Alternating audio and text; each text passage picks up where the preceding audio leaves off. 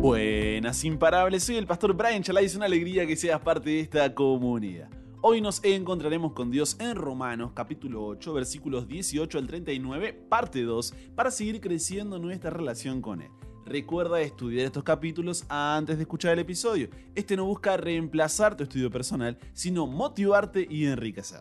Con eso dicho, ahora sí, conversemos. ¿Qué verdad aprendemos sobre cómo es Dios y su dirección para nuestra vida? Padre, gracias por la oportunidad de poder separar este tiempo para encontrarnos contigo y poder dialogar sobre temas importantes que nos permiten conocerte más y más. Y hoy no será la excepción, hablaremos acerca de la predestinación, cómo esto impacta nuestra relación contigo, cómo comprenderla de la mejor manera. Guíanos, por favor, Señor. En el nombre de Jesús oramos. Amén. ¿Qué entiendes cuando escuchas la palabra predestinación? Mira, la mayoría alguna vez escuchó Romanos capítulo 8, versículo 28 que dice que a los que aman a Dios, todas las cosas les ayudan a bien. Esto es, a los que conforme a su propósito son llamados. Pero si continuamos leyendo, mira lo que dicen los versículos 29 y 30. Porque a los que antes conoció, también los predestinó para que fuesen hechos conforme a la imagen de su Hijo, para que Él sea el primogénito entre muchos hermanos. Y a los que predestinó, a estos también llamó. Y a los que llamó, a estos también justificó. Y a los que justificó, a estos también glorificó. En la Biblia encontramos la palabra predestinación en forma directa seis veces, como un verbo que, traducido del griego, significa señalar o determinar desde antes. Pero, ¿por qué es importante comprender su significado? ¿Cómo impactan tu comprensión de Dios y la relación que tienes con Él? La forma en que comprendamos la predestinación dependerá de la forma en que comprendamos la relación entre la soberanía divina y la libertad humana. Cuando hablo de soberanía divina me refiero a su control, autoridad y presencia. Su control implica que todo ocurre de acuerdo a su plan e intención. Su autoridad involucra que todas sus órdenes deben ser obedecidas. Y la presencia de Dios demuestra que encontramos el control y la autoridad de Dios en toda nuestra experiencia. La soberanía de Dios no está limitada, no está dada a Él, Él es soberano. Y cuando hablo de libertad humana, me refiero a la capacidad de las personas para tomar decisiones y actuar de acuerdo con su propia voluntad y elección. Implica la capacidad de tomar decisiones racionales y morales, así como la responsabilidad de las acciones que se derivan de esas decisiones. También se conoce como libre albedrío. Ahora, hay muchas interpretaciones sobre este asunto de la predestinación a lo largo de la historia, que enfatizan más o menos la soberanía divina y la libertad humana. Y es importante hablar de este tema, ¿por qué? Porque de eso depende nuestra salvación. Eso va a, mostrarnos la forma en la cual nos relacionamos con Dios. Así que veamos las cuatro interpretaciones principales que hay acerca de la predestinación. La primera es la predestinación doble. Enfatiza la soberanía divina absoluta en la elección de algunos para salvación y otros para la condenación. Es Dios quien elige quién es salvo y quién no. Él ya lo decidió. Limita la libertad humana en la elección de la salvación, ya que es Dios quien predestina incondicionalmente a las personas. No importa lo que hagas, Dios ya eligió quién va a ser salvo y quién se va a perder, quién será condenado. Esto lleva a una visión de Dios como soberano y todopoderoso, pero plantea preguntas sobre la justicia y la moralidad de Dios. Da lugar a una relación con Dios basada en el temor y la sumisión, porque los individuos pueden sentirse impotentes frente a su voluntad soberana. Pero sobre todo una vida de incertidumbre, porque hagas lo que hagas, no puedes saber si serás salvo hasta que Jesús regrese a buscarnos. Y a la vez también puede pasar lo contrario, ¿no? Porque muchos piensan que si son atraídos por Dios es porque eso es una señal de que Él los eligió. Entonces, una vez que lo aceptan, ah, yo vuelvo con mi antigua vida porque una vez salvo, siempre salvo. Fíjate, yo voy a definir igual estas interpretaciones de forma general, pero dentro de ellas hay después diferentes ramas, ¿no? Pero fíjate el tipo de relación con Dios al que nos lleva a esta predestinación doble. Pero esto nos hace cuestionar, ¿no? ¿Cómo ¿Cómo reconciliar la idea de un Dios de amor y justicia con la predestinación de algunas personas a la condenación eterna sin tener en cuenta sus acciones o elecciones? ¿No implica la predestinación doble una falta de responsabilidad humana en la búsqueda de la salvación, ya que las personas no tienen influencia en su destino eterno? Si Dios predestina a algunas personas a la condenación, ¿Cómo se justifica la enseñanza bíblica de que Dios quiere que todos sean salvos? Porque lo que dicen las personas que creen en la predestinación doble es, bueno, pero Dios no te debe nada a ti, en realidad todos estamos condenados, entonces tú no puedes exigirle que salve a unos y a otros no, de acuerdo a lo que tú piensas. ¿Por qué? Porque Él es soberano y Él puede decidir. Entonces no tienes nada que quejarte porque en realidad Él no te debe nada. Es como si alguien decidiera regalarle 5 dólares a cada uno y de repente viene una persona que no recibe eso y dice, ¿y a mí? No, no te debo nada. Quería regalarlo y le regalo a quien quiero. Así se piensa que funciona la salvación dentro de la predestinación doble. Pero de nuevo, esto nos lleva a una relación con Dios distorsionada, a muchas preguntas y muchas dudas acerca de cómo vivir con Él. La segunda interpretación es la predestinación individual. Reconoce la soberanía divina en la elección de algunos individuos para la salvación independientemente de las acciones o méritos de los individuos. O sea, aquí lo que Dios hace es que elija quién será salvo, no elija quién se condena, pero sí elija quién será salvo. Y la libertad humana, si bien es valorada, no se considera un factor determinante en la elección de Dios. Él elige sin que tú tengas nada que ver. Esto lleva una visión de Dios como soberano y todopoderoso, pero de nuevo, también plantea preguntas sobre la justicia y la moralidad de Dios. Algunas personas pueden sentir temor o confusión acerca de por qué Dios elige a algunos y no a otros, y cómo reconciliar esa elección divina con la justicia y el libre albedrío nos hace preguntas como, ¿no entra en conflicto la idea de la predestinación individual con la noción del libre albedrío y la responsabilidad personal en la toma de decisiones espirituales? ¿Dónde quedaría la relación con Dios? Si en realidad no la habría, porque no importa tener una relación con Él. La tercera interpretación es la predestinación corporativa. Esta reconoce la soberanía divina en la elección de grupos o comunidades para salvación no aborda directamente la libertad individual, se centra más en la elección de grupos que en la elección de individuos. Pero esto nos lleva a una comprensión de Dios como un Dios que trabaja mayormente a través de comunidades y grupos. Fomenta una relación con Dios que involucra la pertenencia a una comunidad religiosa específica como si eso fuera lo más importante. Quita el énfasis en la responsabilidad individual. ¿Por qué? Porque entramos en manada, vamos a decir así, ¿no? Pero ¿Cómo se puede afirmar que Dios elige un grupo o comunidad específica sin considerar la libertad de elección individual de las personas dentro de ese grupo? ¿No excluye la predestinación corporativa, la responsabilidad personal, la necesidad de una respuesta sincera e individual a Dios dentro de la comunidad elegida? ¿En qué medida la predestinación corporativa se aplica en el contexto de que Dios no hace acepción de personas? Más precisamente aquí en Romanos, ¿no? Donde Pablo desde el capítulo 1 está intentando mostrar que gentiles y judíos no son superiores entre sí.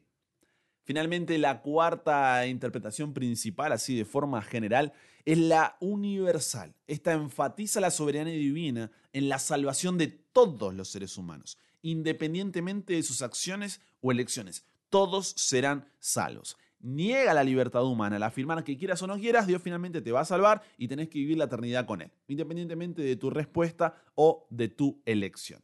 Pero esto lleva a una visión de Dios como amoroso y redentor, que es bueno, aunque al mismo tiempo también puede plantear cuestiones sobre la justicia y el libre albedrío, porque lleva una relación con Dios basada en la esperanza de una salvación universal y el amor incondicional de Dios. O sea, Dios te ama a ti, no importa si estás pecando, no importa si no quieres dejarlo, Él te sigue amando. Entonces, tú no tienes ese, e, ese, llamado a dejar de lado el pecado para reconciliarte con Él. No, todo está justificado y Dios no quiere un cambio en tu vida. Pero, ¿cómo se reconcilia la idea del castigo eterno para los pecadores que aparece constantemente en la Biblia con esta creencia de que todos se van a salvar? ¿Cómo se interpreta y se justifica la noción de un juicio divino si al final todos se van a salvar? ¿Para qué predicar el mensaje del Evangelio si todos se van a salvar? ¿Te das cuenta los vacíos, los huecos que tienen todas estas interpretaciones, desde la doble, la individual, la corporativa, hasta la universal. Ahora, ¿qué es lo que dice la Biblia sobre el tema? A eso venimos, ¿no? No a escuchar opiniones, sino a ver qué dice la palabra de Dios. Y hay cinco cosas que necesitamos entender para comprender todo esto de la predestinación. Primero, Dios estableció un plan para salvarnos del pecado desde antes de la creación del mundo. No es que Dios nos creó y de repente, no, ¿y ahora qué hago? Adán y Eva cayeron, se me viene todo el plan. No, no, no. Dios sabía que eso podía llegar a suceder y creó un plan para poder enfrentar dicha situación, porque Dios es omnisciente, Él conoce pasado, presente y futuro. Nada lo toma por sorpresa. Las cosas no suceden porque fueron vistas de antemano por Él, sino que fueron vistas de antemano por Él porque sucederían. Primera de Pedro capítulo 1, versículos 18 al 20 nos muestra esto de que Dios establece el plan desde antes de la creación. Segundo, la voluntad de Dios es que todos, y no alguno ni los que Él elija, sean salvos y vengan al conocimiento de la verdad. Por eso todavía no regresó. Primera de Timoteo capítulo 2 versículos 3 al 4 y segunda de Pedro capítulo 3 versículo 9. Tercero, esta voluntad de Dios no depende de que pertenezcas a un grupo específico de personas. Hechos 10:34 y Gálatas 3:28. Cuarto, aunque Jesús murió para que todos sean salvos, y ese es su máximo deseo, no todos serán salvos, solo aquellos que acepten dicho sacrificio y se reconcilien con Dios, porque el amor implica libertad de elección y también transformación. Juan 3:16, Apocalipsis 3:20, Romanos 14:12.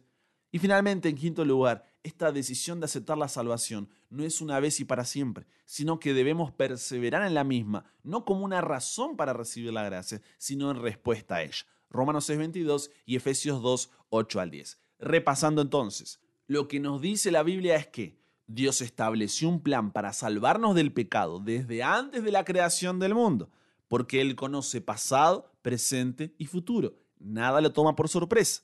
Y la voluntad de Dios es que todos, no algunos, ni los que Él elija, sean salvos y vengan al conocimiento de la verdad. Por eso todavía no regresó. Esta voluntad de Dios no depende de que pertenezcas a un grupo específico de personas. Actúa de forma individual porque quiere reconciliarse individualmente con cada uno de nosotros.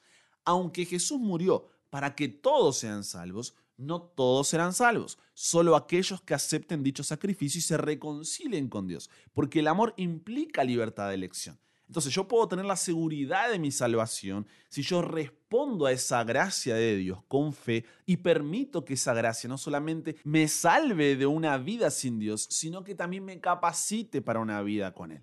Y finalmente, esta decisión de aceptar la salvación no es una vez y para siempre, sino que debemos perseverar en la misma, renunciando al pecado y eligiendo vivir por el Espíritu Santo, no como una razón para recibir la gracia, sino en respuesta a ella. Un paréntesis importante. Dios puede elegir personas y grupos de personas para cumplir con sus propósitos específicos, como hizo con muchos profetas, líderes o el pueblo de Israel. Pero incluso en esos casos, las personas o el grupo de personas tiene la libertad de elegir si responder a esa voluntad o no. Pero esa voluntad no se trata de la salvación de la persona, sino del propósito que esa persona cumple dentro del plan de salvación. ¿Se entiende la diferencia? En conclusión, la predestinación nos muestra un Dios que, aunque en su conocimiento total sabía que le seríamos infieles, Él continuó siendo fiel. Y no solo eso, sino que en su justicia y misericordia se entregó hasta la cruz para darnos la oportunidad de reconciliarnos con Él. Y esa gracia no solo quiere salvarnos de una vida sin Dios, sino que nos capacita para una vida con Él. Eso debe llevarnos un corazón que lo ame, en respuesta a ese amor incomparable e inmerecido.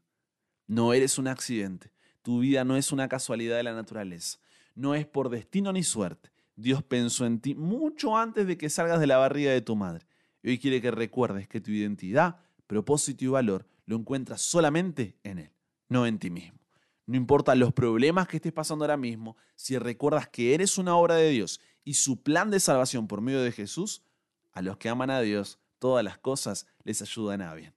Y eso es lo que nos está diciendo Pablo, nos está intentando mostrar que una vez que recordamos que somos obra de Dios, su plan de salvación, que ninguna condenación hay para los que están en Cristo Jesús, como empezaba el capítulo 8, los problemas nos fuerzan a poner los ojos en Dios y a depender de Él en lugar de nosotros mismos. Porque nunca sabrás que Dios es todo lo que necesitas hasta que Dios sea todo lo que te queda. Todo lo que le pasa a un hijo de Dios es filtrado por el Padre y su intención es usar eso para bien, aun cuando Satanás y otros lo quieren usar para el mal. Entonces yo no sé lo que estés enfrentando en este momento. No sé cómo te haga sentir eso con respecto a Dios. Pero este es un mensaje de Dios diciéndote, no me olvidé de ti. No soy indiferente a tu situación, no te abandoné. Sigue confiando, aun cuando eso te cueste la vida. No pierdas de vista el plan de salvación que yo diseñé desde antes de la propia creación. No te mires a ti, mírame a mí, sigo al control y te amo, es lo que está diciendo Dios. Cuando tengas dudas, mira la cruz. Eso es lo que nos dice el capítulo 8 de Romanos. Mira la cruz, mira a Jesús, porque el Señor nunca te dejará estará contigo en medio de cualquier lugar o situación. lo está ahora, en este momento, así que no te sueltes de Él en medio de lo que estás atravesando. Conversamos con Dios sobre esto. Padre, ah, muchas veces intentamos estudiar temas de la Biblia de forma aislada, solamente para comprender un concepto teórico, pero gracias porque nos ayudaste a entender la predestinación. No solamente para pensar en qué entendemos como predestinación, sino para saber que tú eres un Dios que está al control. Un Dios que sigue estando en su trono y que a pesar de todos los problemas, dificultades y luchas que enfrentamos, tu plan se llevará a cabo. Gracias Señor porque desde antes de la creación del mundo tú, aún sabiendo que podíamos fallarte, no desististe de nosotros, sino que continuaste amándonos. Fuiste fiel cuando nosotros fuimos infieles. Entonces Señor, que en medio de, lo que estamos atravesando en este momento y cómo esto nos está alejando de ti, que recordemos que tu plan nunca falla, que tu plan siempre permanece y ayúdanos a confiar en Él. Y cuando tengamos dudas acerca del mismo, que miremos a la cruz para recordar a cuánto estuviste dispuesto con tal de poder salvarnos, con tal de darnos una oportunidad. Entonces, Señor, que nada ni nadie nos separe de tu amor, sino que podamos aferrarnos a ti en medio de todo lo que nos está sucediendo y poder seguir confiando en que tú sigues enfrente, en que tú nos escuchas, en que tú no eres indiferente. Gracias por este cariño, gracias por este mimo. Sosténnos, fortalécenos, consuélanos en medio de lo que estamos pasando.